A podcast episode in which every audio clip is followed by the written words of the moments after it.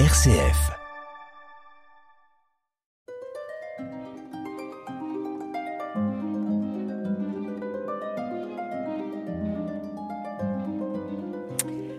Chers amis, continuons notre voyage historique en Bretagne et Normandie. Alors, la France des années 1780 connaît des difficultés économiques, et notamment en Normandie, il y a une grave crise de l'industrie cotonnière, car un traité de commerce a été signé en 1786 avec l'Angleterre. Or, euh, bon, dans ce pays, s'est déjà développé la mécanisation, donc les prix des denrées sont plus bas et cette concurrence frappe euh, l'industrie textile, mais aussi d'autres secteurs, par exemple la célèbre faïence de Rouen. Louis XVI décide en 1788 la réunion des États généraux. C'est pour lever de nouveaux impôts avec le consentement des Français. En effet, la guerre d'Amérique a été très coûteuse. La France a soutenu les insurgents. Et sont rédigés préalablement en France des cahiers de doléances. En Bretagne, cette préparation des États euh, généraux est marquée par une opposition forte entre noblesse et tiers-État. Alors rappelons que dans le royaume, le tiers-État, c'est 98% de la population. Hein, le clergé 1%, la noblesse 1%. Alors le tiers-État euh, voudrait d'abord avoir plus de représentants que les deux autres ordres, puisqu'il est plus important numériquement. Et puis, euh, il y a des revendications en faveur, par exemple, de plus d'égalité fiscale. Vous voyez le décalage avec ce que veut notamment le roi. Alors les États généraux à Versailles se transforment vite en Assemblée nationale constituante au printemps 1789 et euh, cette assemblée va supprimer les provinces et créer dès fin 1789 des départements. On peut signaler le rôle de Tourret dans cette transformation. C'est un Normand né à Pont-l'Évêque et député de Normandie du tiers-État. Et d'ailleurs, signalons que la constituante supprime aussi les institutions euh, des provinces, alors les parlements, donc pour les deux régions plus de parlements, et pour la Bretagne, suppression des États. La révolution est quand même assez bien acceptée au départ.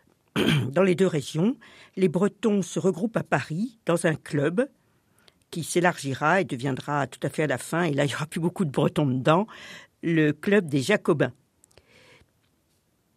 Les premiers signes de mécontentement arrivent avec la constitution civique du clergé en 1790 qui exige un serment de fidélité aux prêtres, hein, fidélité à, bah, à, la Révolution, à la nationalisation des biens du clergé. Et elle est spécialement mal acceptée en Bretagne. Mais enfin, revenons à la Normandie. Euh, c'est surtout à partir de 1793 que l'opposition s'exprime, euh, c'est-à-dire qu'une partie des Normands va soutenir les Girondins, qui, euh, qui, sont des députés de la Convention, une, autre assemblée qui a suivi, et qui euh, appuient quelques, les, les, les revendications régionales, en tout cas voudraient que Paris ait un moindre rôle. Alors, ceux qui sont favorables aux Girondins sont même parfois fédéralistes. Hein. Rappelons que les États-Unis qui viennent de se créer sont un État fédéral. Donc, euh, c'est évidemment pas des, des, nombres importants de personnes, mais à Caen euh, se constitue une petite armée fédéraliste et Charlotte Corday quitte Caen pour assassiner le montagnard Marat. Hein. Les montagnards s'opposent aux Girondins. On est en 1793, juillet. Au rejet du pouvoir parisien jugé excessif et excessivement centralisateur, se rajoute un mouvement encore plus fort qui est le refus du service militaire obligatoire, une décision prise en plusieurs étapes, mais de plus en plus contraignante au fur et à mesure que la guerre s'installe entre la France et les États voisins. En Normandie, ce qu'on appelle la terreur, hein, donc euh, une justice extrêmement sévère et politisée, euh, est, assez peu développée à cause de la modération notamment euh, de celui qui est envoyé de Paris, le représentant en mission, Robert Lindé. Ce qui aura en Normandie comme mouvement d'opposition, c'est ce qu'on appelle la chouannerie normande, qui concerne seulement la basse Normandie. Euh, donc c'est des bandes royalistes qui finissent par euh, parfois dégénérer en brigandage. Et l'ordre sera rétabli avec l'arrivée au pouvoir de Bonaparte en 1799. En Bretagne, la résistance à la Révolution est globalement plus forte. Alors, tout à l'heure, on évoquait le refus de la constitution civile du clergé. La grande majorité des prêtres refusent de prêter serment. Ils vont donc devenir ce qu'on appelle des réfractaires et seront obligés de se cacher. Et la partie la plus pauvre, par ailleurs, du tiers-État est déçue que les nouveaux postes soient occupés exclusivement par la bourgeoisie, qui capte par ailleurs les biens confisqués aux émigrés et à l'Église, et ces frustrations peuvent expliquer des alliances contre la Révolution en Bretagne, nouées entre des représentants de la noblesse et du petit peuple. D'autant que, encore plus qu'en Normandie, il y a une opposition frontale à la conscription.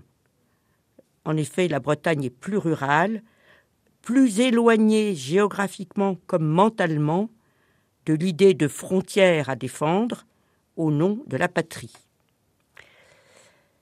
Après l'exécution de Louis XVI, hein, en janvier 1793, il y a donc cette insurrection fédéraliste dont nous avons parlé, mais en Bretagne, donc elle touche aussi la Bretagne, hein, cette insurrection fédéraliste. Et mais en Bretagne, il y a en fait plusieurs insurrections à différents endroits qui démarrent au printemps 93. Et en particulier, en Haute-Bretagne, c'est-à-dire euh, à l'Est, une conjonction partielle avec les Vendéens. Hein, la guerre de Vendée a une toute autre ampleur. C'est parce que des Vendéens ont franchi la Loire. C'est ce qu'on appelle la virée de Galerne. La radicalité parfois de la résistance contre-révolutionnaire en Bretagne s'explique aussi par l'implantation profonde du catholicisme. Et fin 93, la Convention commence à mener une politique clairement anti-religieuse. Alors on a dit que la Normandie était plus tiède sur le plan religieux. Il y aura en Bretagne une répression extrêmement dure, contrairement à la Normandie. On peut citer le, Carrier, mémoire assez noire, à Nantes, qui organise des noyades, des fusillades. Et là aussi, le pouvoir bonapartiste ramène le calme en Bretagne, mais pas la prospérité économique.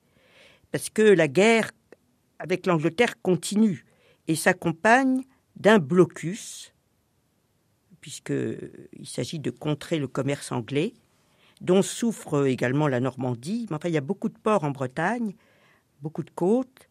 Alors Saint-Malo tente de se relancer dans la guerre de course. On peut citer le fameux corsaire Surcouf, né à Saint-Malo, mais avec des succès limités.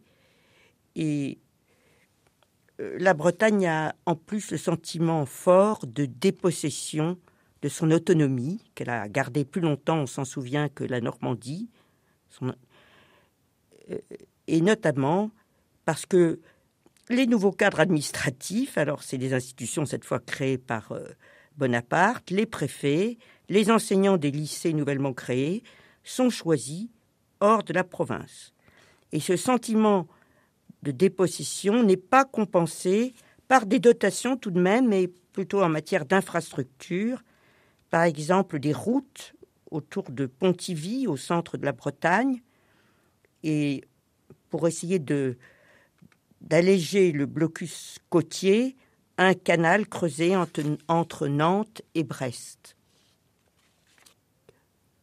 Au XIXe siècle, vous savez que les régimes politiques se succèdent. Hein.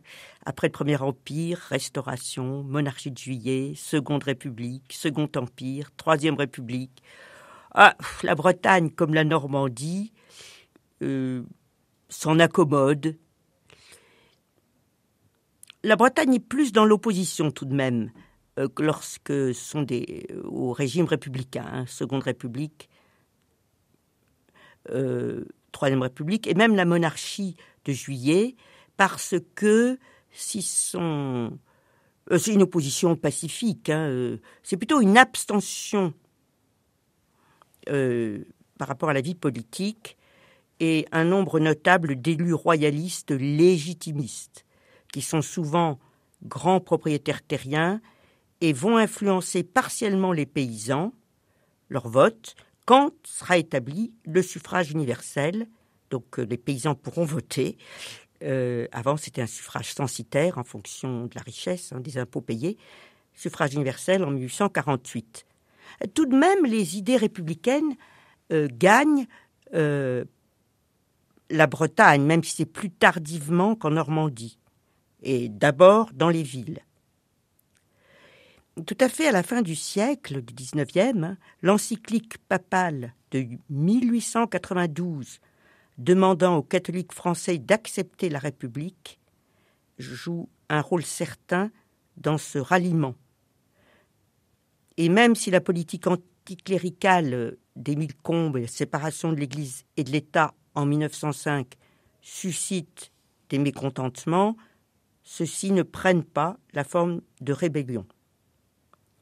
Alors la Normandie, bah, toujours cette plus d'indifférence en matière religieuse, surtout la Haute-Normandie, euh, voit la séparation de l'Église et de l'État s'opérer dans le calme également, alors d'autant plus dans la région de Rouen que l'archevêque de Rouen est républicain. En fait, L'événement le plus important au XIXe siècle n'est pas vraiment d'ordre politique sans doute, ou en tout cas on peut en discuter, c'est l'arrivée de la révolution industrielle dans la première moitié du XIXe siècle euh, en Normandie, autour de Rouen et de la Basse-Seine.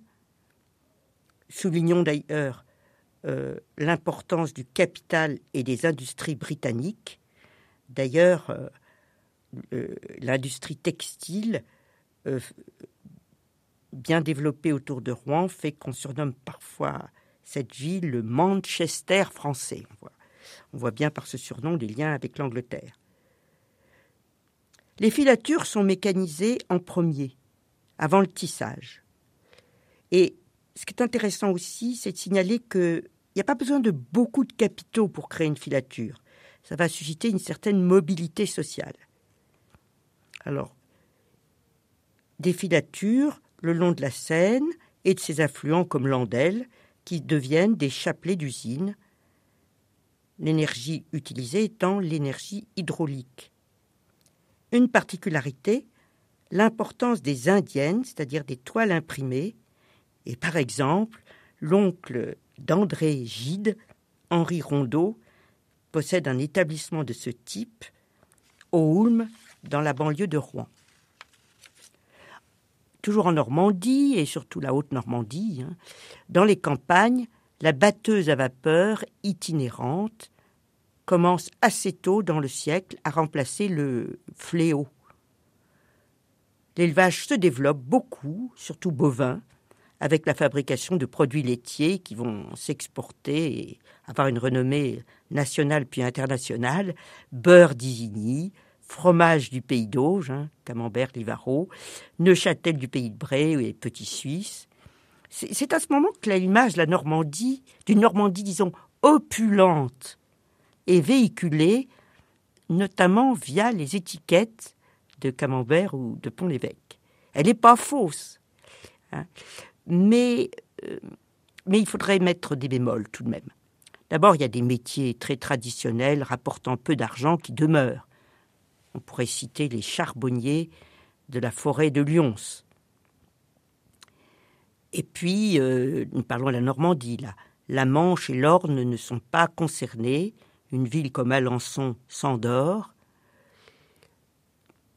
Quand dans le Calvados à 40 000 habitants hein, en 1880, alors que Rouen en a 100 000 largement. Il y a également un problème démographique. Globalement, en, particulièrement en Haute-Normandie, les campagnes se dépeuplent. En effet, l'élevage bovin, qui se développe, nécessite moins de main-d'œuvre que la culture de céréales, par exemple. Il y a aussi, s'y rajoute euh, du malthusianisme, hein, la, la décision de pas mal de familles rurales d'avoir un seul enfant pour mieux transmettre le bien. Et puis, le rôle fondamental du chemin de fer. Alors là, on va le prendre sous l'aspect démographique, mais évidemment, ça bouleverse beaucoup de secteurs économiques et humains.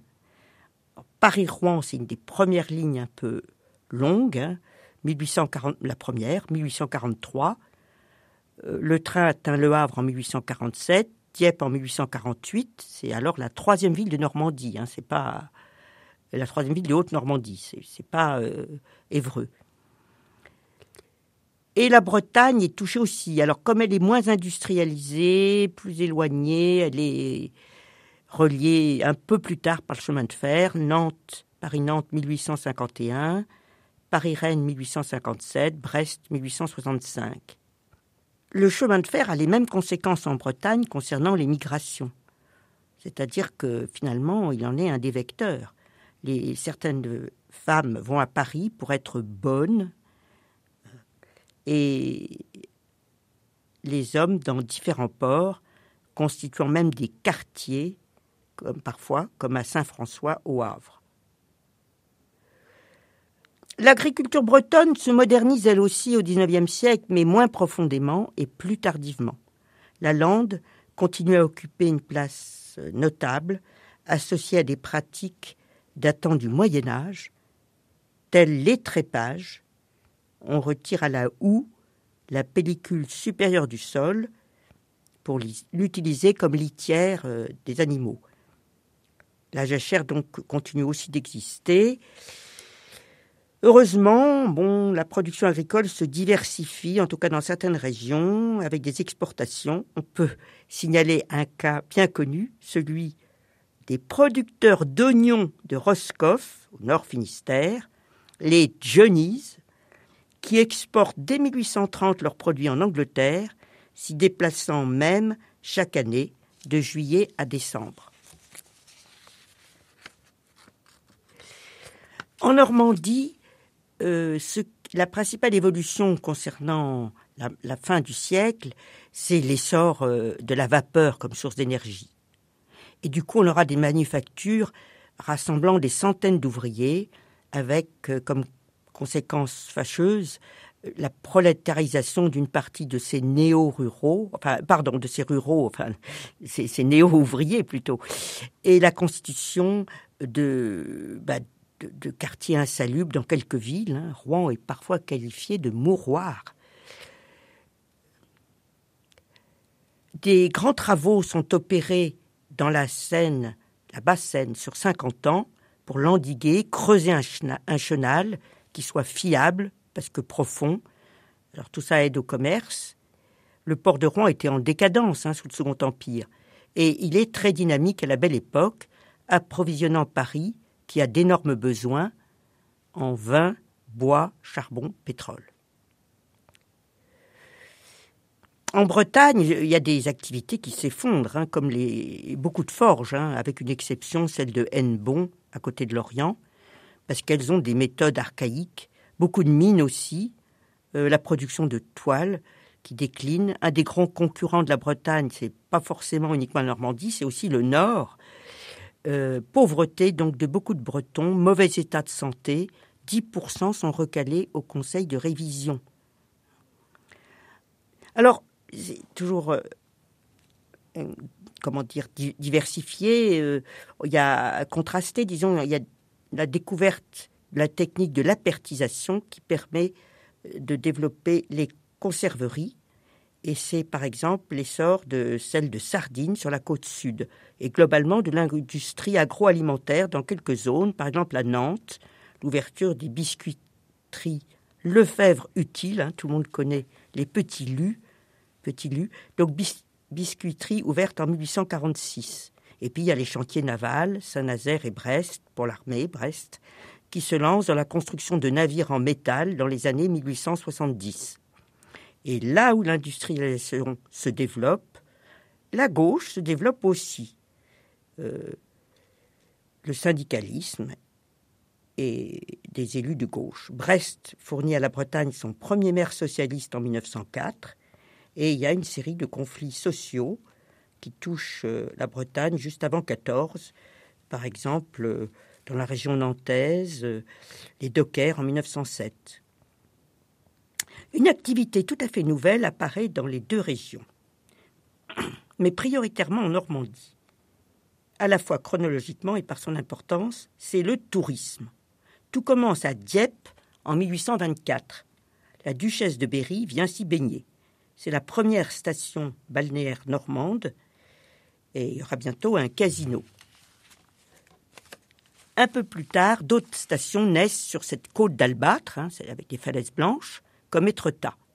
Quant à la côte fleurie, du côté de Deauville, Trouville, euh, ben, on pense notamment à Proust, décrivant ses vacances au Grand Hôtel de Cabourg. Alors c'est une clientèle choisie évidemment.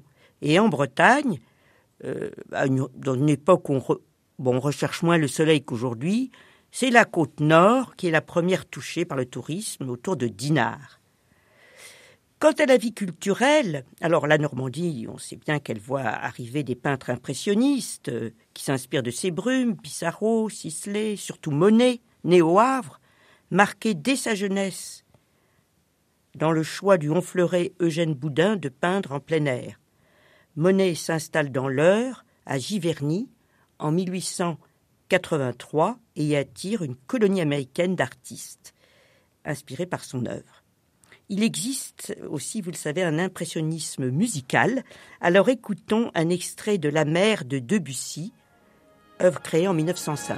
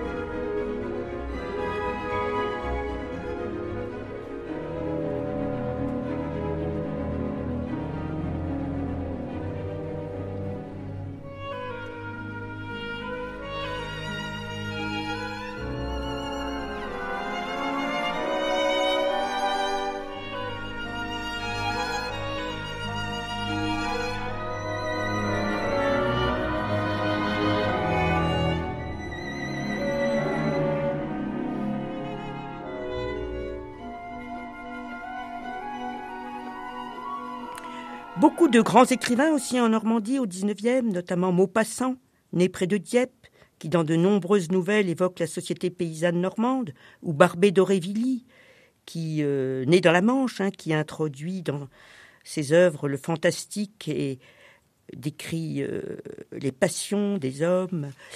Euh, c'est en Bretagne la vie culturelle, alors c'est très particulier, on en reparlera plus la prochaine fois, mais une académie celtique se crée dès 1804. Euh, il y a une sorte de réaction contre l'excès de normalisation culturelle impulsé par la Révolution française. Donc il y a beaucoup de mouvements, euh, d'associations, souvent éphémères, des partis politiques qui exaltent la Bretagne au XIXe siècle ce qui il y a la redécouverte de son passé euh, parfois mythifié dans le cadre général de l'essor du romantisme. Des notices sont publiées tout au long du siècle. Alors, euh, la littérature celtique euh, exaltée, le tombeau de Chateaubriand, qui est mort en 1848, le tombeau à Saint-Malo devient un lieu de pèlerinage. Alors, à propos de la littérature celtique, euh, évoquons Théodore Hersard de, la Ville Marquée, qui publie en 1838 un recueil de chants populaires bretons, plusieurs fois réédité. Et écoutons-en un avec une interprétation contemporaine.